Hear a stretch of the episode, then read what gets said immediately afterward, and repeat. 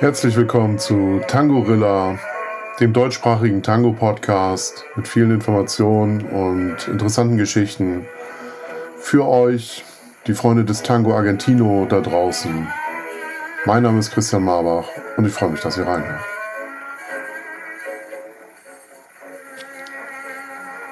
Die vierte Folge von Tangorilla widmet sich dem Thema, wie wirst du ein sehr guter Anfänger? Ich möchte diese Folge ganz bewusst nochmal den Anfängern widmen, weil wir uns im Nachgang mit ein paar Leuten ausgetauscht haben und wir haben uns mal darüber unterhalten und es war sehr, sehr lustig. Was würdest du heutzutage jemandem mitgeben, der neu anfängt? Auf Basis deiner eigenen Erfahrung und der eigenen Fehler, die wir wirklich alle gemacht haben. Ähm, aber man kann es ja besser machen und man kann es ja als Ideal mal zusammenfassen. Und genau das möchte ich heute machen. Es gibt de facto drei Phasen, Anfänger, Fortgeschrittene oder Profis, so im Tango-Leben. Und wo man da steht, das ist immer etwas sehr individuell Subjektives. Ich glaube, viele würden sich immer als Fortgeschrittene bezeichnen, ganz wenige als Profis. Und doch gibt es ein paar Leute, die nach einigen Jahren wirklich äh, ganz toll Tango tanzen und äh, wirklich auch ja, sehr, sehr vorbildlich dort sind. Aber innerhalb dieser einzelnen Phasen, auch dort gibt es immer gute und schlechte. Ich sage das mal ganz bewusst wertend, weil man kann als Anfänger sehr, sehr gut Tango, im Tango sein. Man kann es einfach gut machen. Man kann es aber auch gnadenlos versemmeln. Ich fange mal als Negativbeispiel äh, damit an, wie kann ich es denn maximal verhauen? Und um das mal kurz und knackig runterzubringen, wie man es garantiert versemmelt. Man geht nur einmal die Woche eine Stunde zum Tango, ansonsten hat man damit nichts zu tun und erwartet, dass sich dann aber irgendwelche Ergebnisse einstellen und man nicht wieder jede Woche de facto von Null anfängt. Es gibt Trainingsweltmeister ohne Praxis, die machen einen Kurs und dann machen die noch einen Kurs und dann machen die noch einen Kurs und gehen aber nicht zu Milongas, um es wirklich auch äh, im Tanzen auszuprobieren und zu genießen. Wenn man immer mit dem gleichen Partner tanzt, wird man definitiv, glaube ich, im Tango, ja, ich sag mal, ganz, ganz viel nicht machen, nicht lernen, nicht erleben, sondern sich einfach immer nur auf seinen Partner einstellen. Tango ist ähm, eigentlich zu erfassen, indem man ihn auch hört. Man muss sich mit der Musik beschäftigen. Man sollte auch nicht nur monoton Schritte lernen, das ist, glaube ich, einer der größten Fehler überhaupt, sondern wirklich Tango ist davon äh, ganz unabhängig ganz was anderes. Man hat sonst nämlich ganz viele unbrauchbare Tricks im Rucksack, wenn man dann mal tanzen geht, die man alle nicht anwenden kann. Oder wo man dann anfängt, irgendwas hektisch abzuspulen. Das ist auch immer eine Katastrophe im Sinne von, ich tanze jetzt das, was ich glaube und nicht das, was ich sauber kann, sondern was ich hier jetzt alles bieten möchte. Fehlende Aufmerksamkeit als Basis für eine Verbindung ist dann auch eine entsprechende Ursache. Oder man wartet auf was auch immer. Es wird also nichts von selbst kommen, sondern man muss diese verschiedenen Wege schon selbst gehen und äh, ich habe es mal als Abenteuer bezeichnet. Genauso ist es auch. Es macht super viel Spaß und man erlebt ganz schöne Momente dabei. Und ich glaube, das Allerschlimmste sind Leute, die beim Tanzen meckern. Über sich selbst, über andere. Hm, das habe ich so nicht gefühlt, das habe ich nicht gewollt. Oder sonst klappt das immer. Ähm, oder was, was tanze ich da gerade oder so. Ähm, so, das sind wirklich die Dinge, wo man so sagt, gerade äh, am Anfang, lasst es bitte nicht so weit kommen. Ja, seht es positiv. Es macht ja Spaß. Wir sind beim Tango, weil wir es wirklich gerne machen. Und deswegen jetzt mal die Punkte. Und als wir die durchgegangen sind, wir haben 13 Punkte und das sind schon einige. Und es sind definitiv noch nicht alle. Diese 13 möchte ich euch mitgeben. Das erste ist der Fokus auf das Ziel. Und der Fokus auf das Ziel, das ist so ein bisschen Spruch aus der Glückskeks-Welt des Tango. Und zwar, einen guten Tango zu tanzen, sehr guten Tango zu tanzen, ist die Zufriedenheit selbst, einen schönen Tango zu tanzen, also eine interne Motivation. Wer, äh, Im Gegensatz dazu die, der Wunsch von anderen als guter Tango-Tänzer wahrgenommen zu werden, das ist das externe Gefallen und das macht den Unterschied aus, wo man sagt, ein guter Tango-Tänzer macht das für sich, macht das für seine Tango-Partnerin oder seinen Tango-Partner, ja, und für den Moment und für den Augenblick und nicht irgendwie für die Empore oder die Bühne. Behalte das immer wieder im Fokus. Das ist etwas, was euch die ganze Zeit auch durch den Tango begleiten wird. Egal in welcher Phase, egal, egal in welcher Stufe. Ihr werdet immer in die Situation kommen, dass ihr am Anfang gerade versucht, möglichst viel irgendwie zu leisten, Tricks zu lernen, Bewegung zu lernen oder sonst was. Ist totaler Quatsch. Da draußen, ihr kriegt da keinen Applaus, ihr müsst da nicht von leben. Es geht nur um den Spaß. Und der kommt daraus heraus, dass man selber es genießen kann und einfach schön findet. Zweitens, ganz wichtig, die Basics machen den sehr guten Tango aus. Ich weiß, gerade am Anfang haben wir immer wieder, ja, äh, wenn die Frage war, wollen wir nochmal Grundlagen machen oder wollt ihr eine neue Figur lernen, ist, gehen immer alle Hände hoch und alle sagen, oh, wir lernen noch irgendeine neue Figur. Das ist totaler Quatsch, ehrlich gesagt. Und ein guter Tango-Lehrer wird oder eine gute Tango-Lehrerin wird auch immer entsprechend gucken, was ist wirklich wann angesagt. Und äh, egal in welcher Phase, egal ob Anfänger, Fortgeschrittene oder Profis, man beschäftigt sich gerade in den, in den späteren Zeiten mit mehr Erfahrung viel stärker wieder mit den Grundlagen, mit den Basics, weil die eben wichtig sind und weil die auch den sehr guten Tango ausmachen. Und was sind denn die Basics? Das sind letztendlich mit Gehen, sauberem Gehen, einem sauberen Gewichtswechsel, ja, auf den Punkt sozusagen zu stehen mit dem Gewicht, mit der Gewichtsverlagerung ein Kreuz zu führen, eine der ersten Figuren überhaupt, oder ein Ocho, also eine Drehung. Ähm, damit ist eigentlich der gesamte Tango erstmal tanzbar. Damit seid ihr auf jeder Milonga zu 100% voll dabei. Und das aber gut zu machen, sauber zu machen, präzise zu machen, ist etwas, was euch immer wieder begleitet. Und was auch ganz viel Spaß macht, da auch immer wieder mal hinzugehen, etwas zu optimieren und zu verbessern. Aber es ist wirklich, die Basics machen den Tango aus und nicht irgendwelche, ich sag jetzt mal, aufwendigen Figuren und äh, teilweise imposanten Verrenkungen oder dergleichen. Die kommen von selbst dann irgendwann noch ganz klar mit dazu. Ähm, ganz wichtig ist auch das Thema der Achse. Also die Ihr werdet im Tango immer wieder das Thema der Achse hören, ja, eure Achse, die in euch ist, der Besenstiel, der vom Kopf bis zum, was weiß ich, ähm, unteren Körpermittelpunkt zwischen Hintern und was weiß ich wo durchgeht, ähm, ja, die sich verschiebt, die parallel sein muss, die orthogonal sein muss, die alles Mögliche sein muss. Aber diese Achse hat eine ganz wichtige Bedeutung, weil sie letztendlich etwas mit Fantasie symbolisiert und, und das ist eure Konzentration auf euer Gewicht. Und dieses Gewicht auf den Punkt zu bringen, eine gewisse Präsenz in diesem Punkt zu haben, ähm, sauber zu stehen. Wenn ihr auf einem Bein steht, dann steht ihr auch wirklich nur auf einem Bein. Ja? Wechselt ihr auf das andere, wechselt ihr das Gewicht und da auch sauber drauf zu stehen. Das sind so Basics, die ganz, ganz wichtig sind um zu jeder Zeit die Kontrolle zu haben, sauber auch Informationen weiterzugeben, aufnehmen zu können und Klarheit zu schaffen. Und je klarer man den Tango tanzt, umso besser funktioniert das. Genauso aber auch das Thema Koordination, das heißt unterschiedliche Verdrehungen von Oberkörper zum Unterkörper. Ja, ähm, allein so ganz einfache Vierecke zu tanzen zur Musik, ja, so, so ein Quadrat zu tanzen, ähm, erfordert eine gewisse Koordination, das erfordert auch eine gewisse Übung. Das kann man auch immer schön mal zwischendurch machen und man macht es auch, ich sage jetzt mal immer wieder, dass man das übt, weil das eben den wirklich guten Tango dann ausmacht. Ähm, was ich persönlich dann noch mitbekommen habe als Tipp ist, und wenn es, wann immer es geht, die Füße zu schließen. Gerade als Anfänger passiert es, das ist ganz normal, dass ähm, viele dann mit geöffneten Schritt, Bein, ja, Kombination stehen, schulterbreit, so ein bisschen wie John Wayne oder ein Fußballspieler. Das hat dann immer den Nachteil, dass man dadurch automatisch das Gewicht immer auf beiden Beinen hat. Und man sich dann aber bewusst auf eine Seite sozusagen fallen lassen muss. Dann kann man auch gleich das Bein rannehmen, das erleichtert das.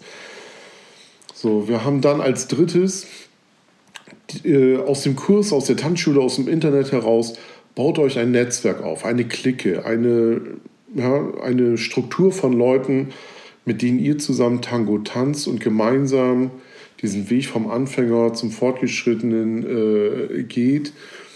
tauscht euch aus. Ihr braucht auch definitiv mehrere Springer. Also einen Tanzpartner zu haben ist gut, aber wenn er zum Beispiel krankheitsbedingt oder beruflich ausfällt, ja, und dann in der nächsten Woche im Kurs, dann habt ihr zwei Wochen Pause, geht zwischendurch mit anderen Leuten weg, ähm, aus und äh, tanzen, um eben auch Abwechslung zu haben im Tänzerischen. Und es ist auch so, jeder kennt jeden und man ist dann unterwegs. Man hat es leichter mit den Leuten, mit denen man zu einer Milonga geht oder zu einem Workshop geht oder die man äh, schon kennt, mal eben aufzufordern und zu fragen, wollen wir nicht eine Tanda tanzen. Was man auch machen kann, ist, man geht trotzdem, auch wenn man die eigene Schnupperstunde, die erste schon hinter, hat und sich, äh, hinter sich hat und für einen Kurs entschieden hat, geht man zum Beispiel schon mal noch woanders ähm, in eine Schnupperstunde. Oder bietet sich auch aktiv an, andere Anfänger zu Schnupperstunden zu begleiten. Man selbst wird dadurch nicht schlechter, man kriegt die Basics nochmal mit. Die erste Stunde kann einen Teil auch entsprechend zurückgeben und trifft vielleicht an der einen oder anderen Stelle auch noch gute Tanzpartner. So, das vierte ist die Konzentration auf die Grundlagen der Musik. Tango ist sehr klar, sehr deutlich, aber auch nicht immer in allen Liedern. Und das bedeutet, den Takt zu hören, mit dem Takt zu gehen, exakt zu gehen. Ich komme in einer späteren Folge darauf, was sind eigentlich so die fünf besten und die fünf schlimmsten Eigenschaften beim Tango. Und da ist unter anderem auch das Thema Taktverständnis. Ja, also auf den Punkt. Zack, zack, zack, zack. Genau in diesem Moment auch passend die Bewegung zu machen und nicht so ein bisschen leichter nebenher zu hängen. Ich selbst habe das Problem, ähm, dass zum Beispiel ja, den, den richtigen Takt zu treffen ähm, immer mal wieder durchkommt. Das kann man lernen, das kann man auch üben. Das macht auch Spaß, wenn man das dann auch umsetzen kann. Und die Musik auch zu verstehen und zum Beispiel durch Wiedererkennung, ja, Tango zu hören und zu sagen, oh, das Lied kenne ich, ich weiß, wie es geht, dann kann ich die Variation mit einbauen und muss nicht quasi immer nur aus dem Takt quasi wie so eine Maschine immer das Gleiche machen, weil ich gar nichts anderes weiß, sondern ich kann in die Melodie reingehen, ich kann variieren, ich kann viel schöneren, variableren Tango tanzen. Und natürlich habe ich die Chance für mich selbst, meine Lieblingslieder herauszufinden, wo ich sage, okay, das gefällt mir besonders. Also zwischendurch gerne immer mal Tango anhören. Fünftens, so seid offen und neugierig. Tango ist vielfältig. Äh, sich auch niemals einengen lassen oder und Tango immer weit denken. Ne? Also es, man kann sich durchaus gerade als Anfänger alle Meinungen anhören, aber bitte nicht jede Meinung glauben. Da draußen sind so viele selbsternannte Experten, inklusive mir selbst, der ich gerade diesen Podcast hier mache.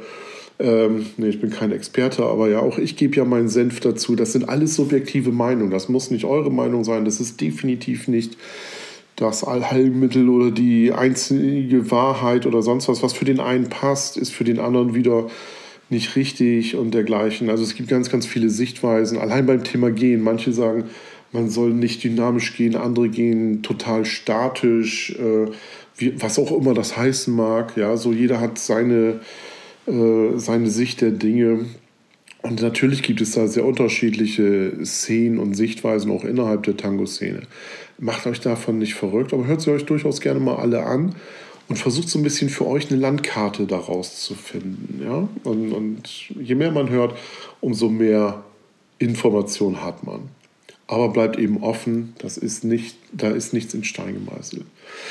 Was sehr hilfreich ist und ähm, durchaus auch sehr verbindend ist, wirklich aktiv um ehrliches Feedback zu bitten. Wenn ihr mit jemandem tanzt, egal ob im Kurs, bei einer Milonga oder sonst was, und es ergibt sich, im, also im Kurs sowieso, aber in der Milonga, fragt mal eben, ob das okay ist. Und dann fragt mal, ähm, und zwar nicht aus reiner Höflichkeit im Sinne von, ha, wie war ich, ja, sondern du, ich bin Anfänger, ja, hast du irgendwie etwas an Feedback, was du mir geben möchtest oder dergleichen? Ähm, oder ja, was kann ich anders machen? Wenn man das kriegt, ist das wirklich ein Geschenk und es ist sehr, sehr hilfreich. Und es ist gut, wenn man Gleichgesinnte dort findet und fragt oder Helfer, aber natürlich gibt es auch an der einen oder anderen Stelle auch gerne mal ähm, ja, ein Feedback, wo man sagt, äh, man weiß, es ist höflich, aber auch nicht ehrlich, auch das ist okay. Siebtens, viel hilft viel. Es ist wirklich so. Je mehr man macht, je mehr man lernt, je mehr man sieht, je mehr man erlebt, umso besser ist es. Diese Erfahrungspunkte zu sammeln. Auch schlechte Erfahrungen sind wichtige Erfahrungen. Und ich muss ganz ehrlich sagen, es gibt, glaube ich, keine Tanda, keine Milonga, auch wenn man sagt, das war es heute nicht oder so, die eigentlich wirklich auch weitergebracht hat. Und deswegen, ja, seid wie so ein, so ein Schwamm, der es aufsaugt und nehmt dann von, davon das, was ihr letztendlich braucht. Oder auch schlichtweg einfach nur das, was ihr haben wollt an dem Tag. Achtens, Tango jeden Tag ein bisschen einbauen.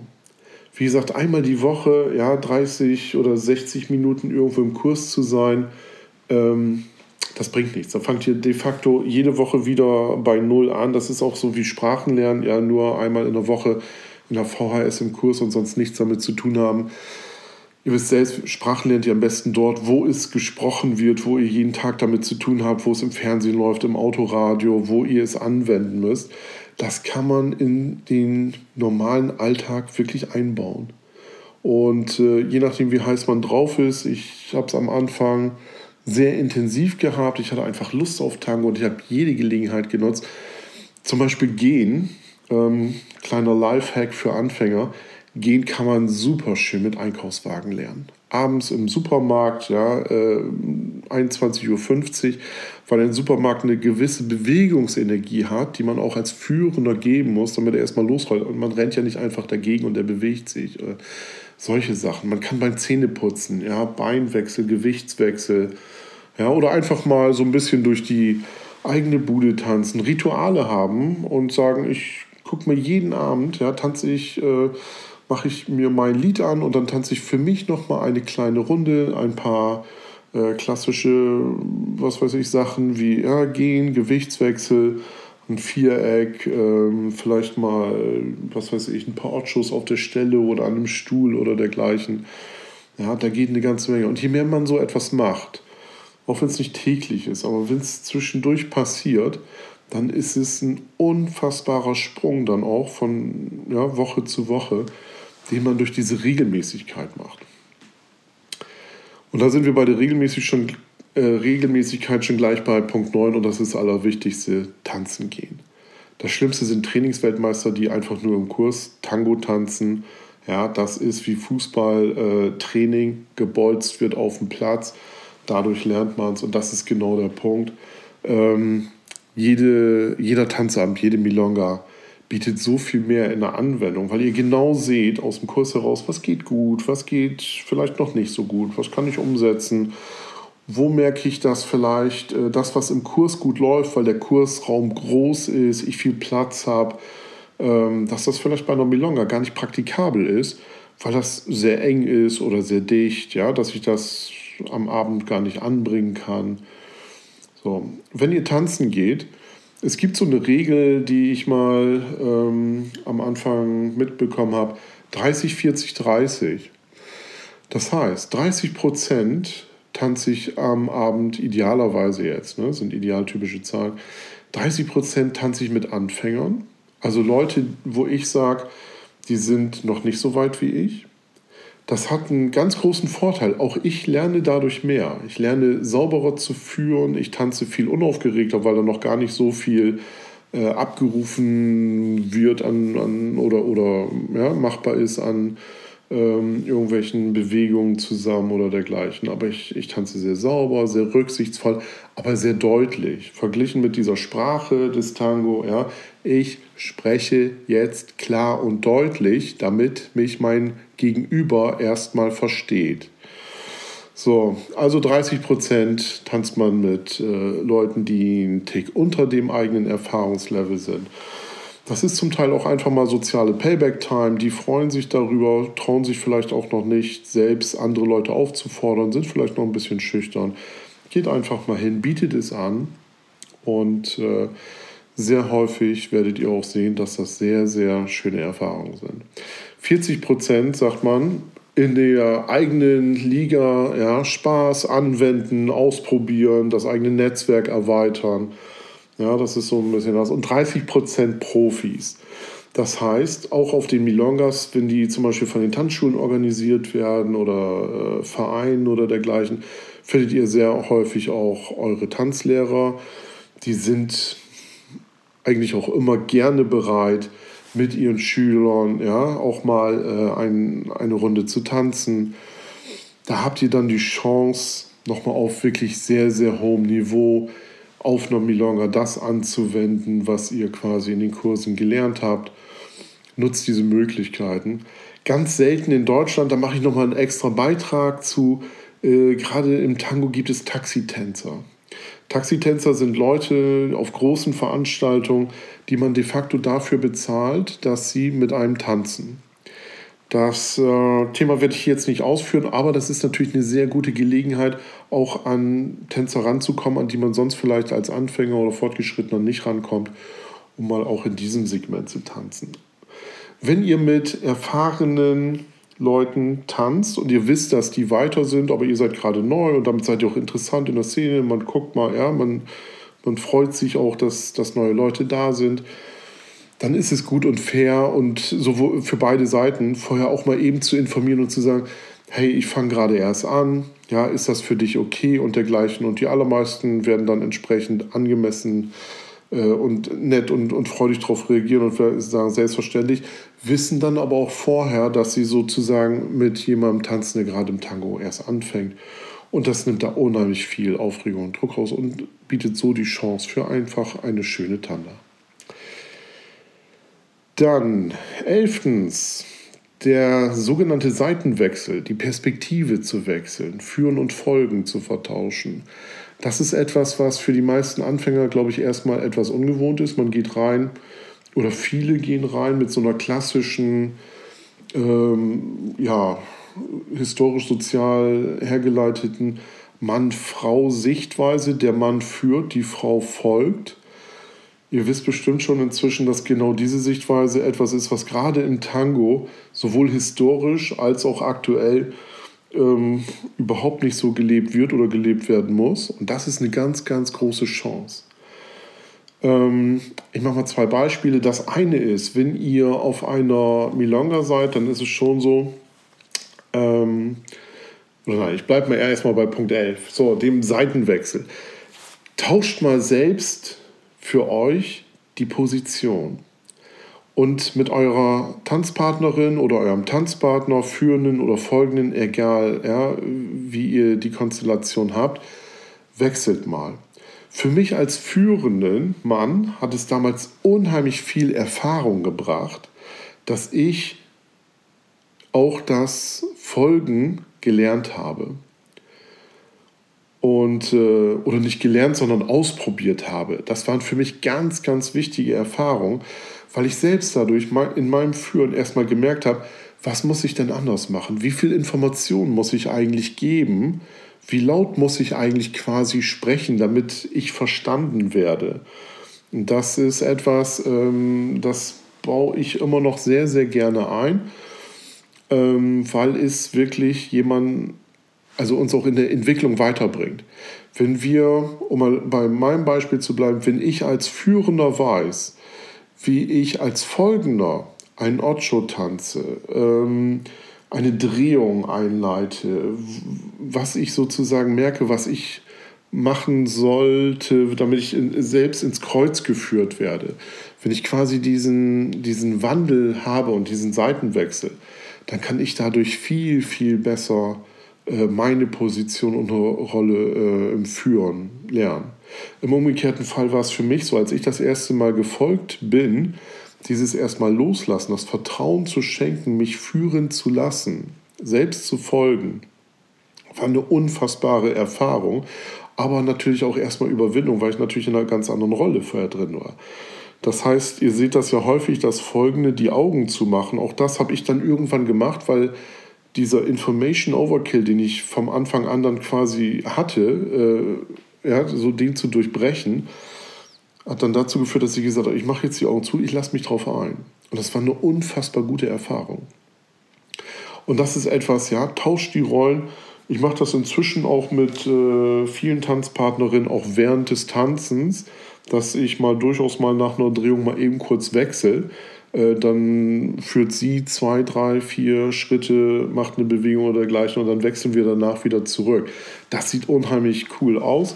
Ist ein ganz lustiger Gag. Macht man nicht mit jedem gerne. Ähm, muss man eben so ein bisschen gucken, wo das auf beiden Seiten passt und beide Seiten da auch Lust zu haben. Also Seitenwechsel, ganz wichtig. Dann sind wir nämlich schon beim 12. Da bin ich gerade eben aus Versehen so ein bisschen rübergerutscht in das Thema. Dieses Rollenverständnis, ja, Mann, Frau, Mann führt, Frau folgt, wie es sehr häufig natürlich in klassischen Hollywood-Filmen und sonst wo dargestellt wird. Hier ist es anders. Ähm, hier haben wir folgende Situation. Im klassischen Tango Argentino war es ja nur noch so, dass viele äh, Männer zusammen getanzt haben, weil eben auch in Argentinien damals sehr ähm, wenig Frauen anwesend waren vor Ort und die erstmal untereinander geübt haben. Es gibt legendäre, super tolle Tanzszenen mit Männern. Ich denke hier diesen Film Tango Libre, wo die diese beiden, ich sag mal, Testosteron geladenen Granaten da im Knast äh, einen Tango hinlegen, der wirklich vor, ja, vor Männlichkeit, vor, vor Gockelgehabe nur so strotzt. Ähm, also ganz, ganz tolle Sachen. Auf der anderen Seite äh, im Kurs und in der Praktika hat das einen ganz tollen Vorteil. Und zwar, wenn ich mir von einem Mann eine bestimmte Figur zum Beispiel jetzt zeigen lasse, im Sinne von, wie steigst du denn da ein, wie machst du das, wie bewegst du dich, ja, Tanzlehrer oder dergleichen. Also auch dort überwindet diese klassische Mann-Frau-Grenze äh, im Kopf, die bei vielen ja doch äh, durchaus drin ist, ähm, so für Frauen auf der Milonga auch äh, lernt gleich von Anfang an mit Frauen zu tanzen. Ähm, muss man ganz schlichtweg sagen, das liegt auch daran, dass der, der Anteil der Frauen im Tango im Schnitt etwas höher ist oder deutlich höher, je nachdem, äh, als bei den Männern. Und für viele ist es auch einfach eine sichere Gelegenheit und Möglichkeit, auf einer Milonga auch sehr, sehr gute Tandas ähm, mitzunehmen und einfach auch mehr zu tanzen. Wer sich da reduziert aus einem falschen Rollenverständnis heraus oder so, der nimmt sich unheimlich viele Chancen auch ganz viel Quantität, aber auch sehr, sehr viel Qualität. So, und 13. als letzter Punkt, ja, sehen und beobachten. Tango ist ein unheimlich visueller Tanz und ihr könnt selbst, wenn, wenn ihr sagt, oh, ich habe heute gar keine Lust zu tanzen ähm, und geht trotzdem irgendwie zu einer Milonga mit oder, oder guckt es euch an irgendwie, ja, man sieht unheimlich viel. Ihr seht, dass die Profis letztendlich ganz viele Sachen genauso einfach tanzen wie ihr auch. Das macht Mut, das macht auch ein bisschen Hoffnung. Ja, weil ganz viele Sachen davon erkennt ihr wieder. Sie machen die Sachen nur dann etwas anders oder betonen sie anders oder so. Ja. Ähm, aber ihr könnt auch ganz viele Sachen sehen, abgucken, ihr könnt Prozesse sehen, ihr könnt Bewegungen sehen. Was ganz hilfreich ist, ähm, das Internet ist voll mit sehr, sehr guten Tango-Videos ohne Ende Lehrvideos. Es gibt, glaube ich, keinen Trick, der nicht mindestens 10.000 Mal in allen Formen oder Farben äh, erklärt ist. Ähm, und was ganz, ganz hilfreich ist auch, nehmt euch gerne von Zeit zu Zeit auch mal selbst auf Video beim Tango-Tanzen auf. Ähm, ich habe glücklicherweise von den Anfangstagen bis jetzt immer wieder, wieder mal Videos gemacht und die Entwicklung zu sehen, ist erstmal was sehr, sehr Schönes. Man hat so eine ganz schöne Dokumentation der eigenen tänzerischen Entwicklung. Aber was viel wichtiger ist, keiner sieht die eigenen Fehler so kritisch und genau und vor allen Dingen so sofort, ähm, wie ihr selbst auf, auf dem Video. Ich hatte damals eine sehr kleine Tanzpartnerin und ich habe festgestellt, dass ich selbst zum Beispiel mich ihr angepasst hatte, indem ich total weit runtergegangen bin und eigentlich nie gerade stand und dementsprechend auch natürlich in vielen Bewegungen ja, eher ähm, wie quasi Mode ohne Glockenturm wirkte. Also so leicht bucklig und, und äh, dieses Aufrechtstehen, gerade stehen oder das, was ich vorhin gesagt habe, ja, mit dem Bein schließen, mit dem Fuß schließen, um dann sauber zu stehen und dergleichen. Ihr könnt aus diesen Videos unheimlich viel mitnehmen, egal welche Rolle und welcher Erfahrungslevel und dergleichen. Ja, das waren so die 13 Punkte an diesem Start. Es gibt bestimmt noch, ich glaube, man könnte 20, man könnte 30 Punkte machen, Das waren die, die äh, wir so zusammengetragen haben und die wir euch jetzt mal mit auf den Weg geben wollten. Damit, wenn ihr am Anfang seid, hört sie euch durchaus noch ein oder zweimal an. Ähm, weil ich glaube, das war jetzt ganz viel Input. Das hilft euch am Anfang. Das ist der Rat, der vielleicht nicht mehr ganz so Anfänger, ja, an die Anfänger im Sinne von, das hätte ich aus heutiger Sicht gerne anders gemacht oder ich hätte es gerne genauso gemacht. Und äh, ja, legt los, macht was draus, geht in die Nacht, tanzt Tango. Ich freue mich auf euch. Das war die aktuelle Folge von Tangorilla, dem deutschsprachigen Tango-Podcast. Ich hoffe, es hat dir gefallen. Lass mir ein Like da, folge mir, teile mich, unterstütze diesen Podcast. Gib mir gerne Infos zu Themen, die ihr hören wollt, über die ihr sprechen wollt, die ihr diskutiert haben wollt. Und ich wünsche euch viel Spaß und viele gute Tänze.